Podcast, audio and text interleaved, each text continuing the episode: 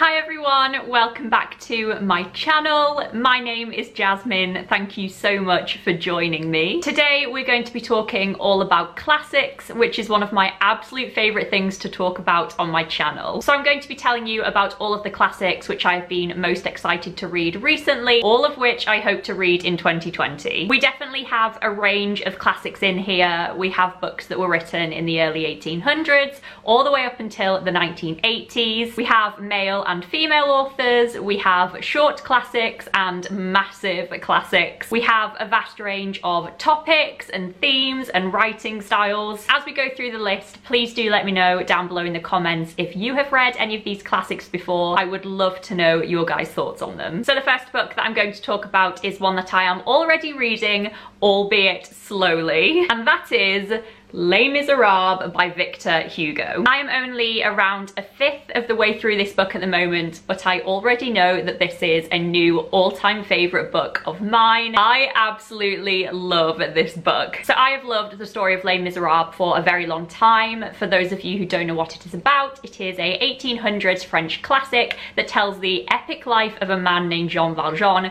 with the backdrop of the French Revolution. I love the film, I love the music. Cameron and I went and saw Les Mis on stage a couple of years ago and it was the best stage show I have ever seen. I just love everything about this. Cameron then bought me this special edition of the book for my birthday and I knew at some point I was going to try and tackle this. I knew that it would take me quite a long time to read when I got round to it. It is over 1,200 pages long, but I was so ready to just dive into this and see if I loved the book as much as I hoped I would. And I honestly could not love this more. I am constantly blown away by it as I'm reading it. On almost every page I am underlining things. I cannot explain how intricate and powerful and insightful and just beautiful this book is. I am reading this bit by bit. It is split into many different sections with lots of littler sections within them, so that is very helpful. I just love settling down of an evening on my sofa and reading a couple of sections of this book. If Cameron is around, I will, without fail, have to read out some passages to him every time I read it because it is just so perceptive and stunning. So my reading experience of this one has been epic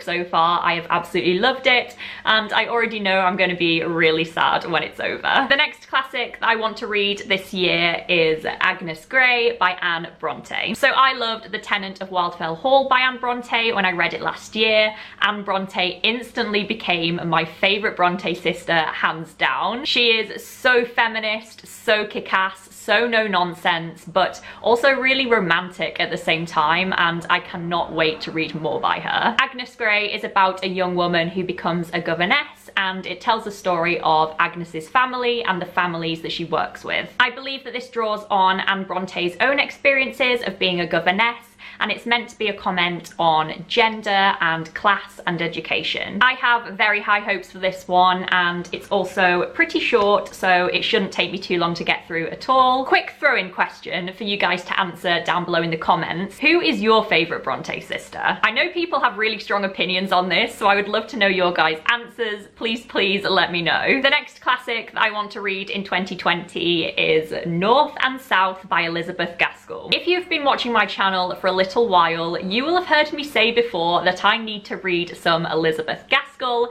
and I am here today to tell you that I still need to read some Elizabeth Gaskell. 2020 is going to be the year, I promise. I know that I'm going to love Elizabeth Gaskell, I just know it. She is my kind of classic author. Victorian, female-focused, familial and romantic dramas, social commentary. She just sounds as though she has everything. As far as I'm aware, North and South is about a young woman called Margaret who moves to the north of England with her family. Here, she becomes very aware of the poverty and suffering that is faced by the mill workers, and I believe some kind of a turbulent relationship forms between herself and the mill owner. This has my name written all over it, and I am so overdue picking it up. This is the classic that I'm going to be picking up next watch this space. The next book that I want to read is Where Angels Fear to Tread by E.M. Forster. I adore E.M. Forster. He is one of my favourite authors of all time.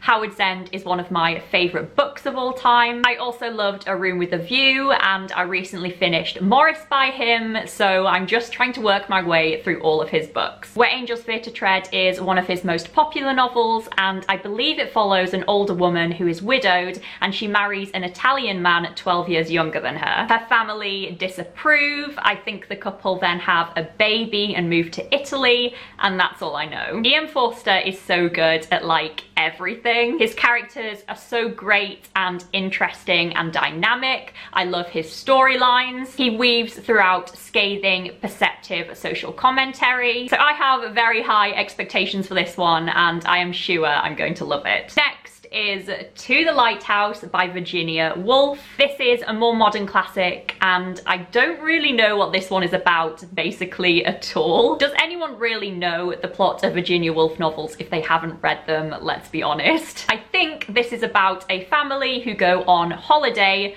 presumably to a lighthouse. I read Mrs. Dalloway by Virginia Woolf a few years ago. I really, really enjoyed it. It's one that I would actually like to reread at some point soon. I'm sure that there is so much more I could get out of it on a second reading. But I also want to read all of her other novels at some point, one of which is this one. This is the one I own, so we will start here. She is just an incredible, incredible author, and I'm really looking forward to taking my time with this one. The next book that I want to read this this year is Far From the Madding Crowd by Thomas Hardy. This one follows a young woman who goes and works on a very large estate and here she attracts the attention of three very different suitors. I have read one other Thomas Hardy in the past, Tess of the D'Urbervilles, and I really, really enjoyed that one. It was kind of grim and sad, but I still liked it. It was a really cool one to analyse and delve a bit deeper into, and I thought Tess was a really cool character. I believe this one is going to explore community and passion and rural life. I'm especially excited to get to know the characters in this one. And I've also heard that this one might be Thomas Hardy's sunniest novel, which sounds nice. The penultimate book that I'm going to talk about today is Perfume by Patrick Suskind. This is the most modern classic on the list. It was published in the 1980s and it is set in 18th century France and follows a man who has an extraordinary sense of smell. I believe that he collects smells and one day he smells a beautiful young virgin and he sets out to create the perfect perfume. This book has intrigued me ever since it came onto my radar a couple of years ago. It sounds weird as fuck. I know that a lot of people have really enjoyed this book. I don't think I've really seen a bad review of it. I think it's meant to be very dark and sensual and the reading experience is going to be very immersive. I think this one could be great. And the final class classic that I want to make sure I read in 2020 is a reread,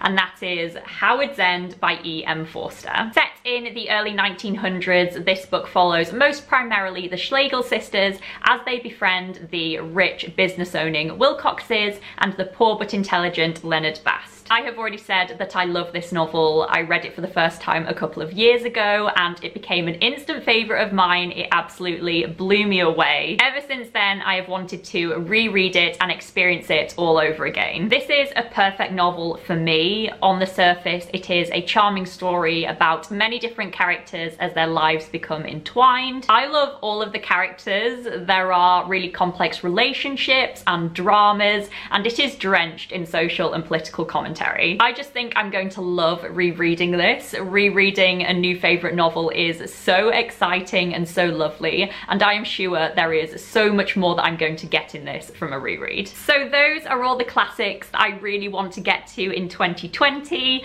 As I said at the beginning of the video, please do let me know if you've read any of these books and how you found them. Also let me know if you haven't read these books and you also want to get to them or just other classics that you really want to get to in 2020. Thank you so much for watching this video everyone. I know I say it every video but I appreciate it so so much. I hope you're all doing really well. I hope your weeks are going really well. I can't wait to talk to you down below and I will see you all soon with another video. Bye guys.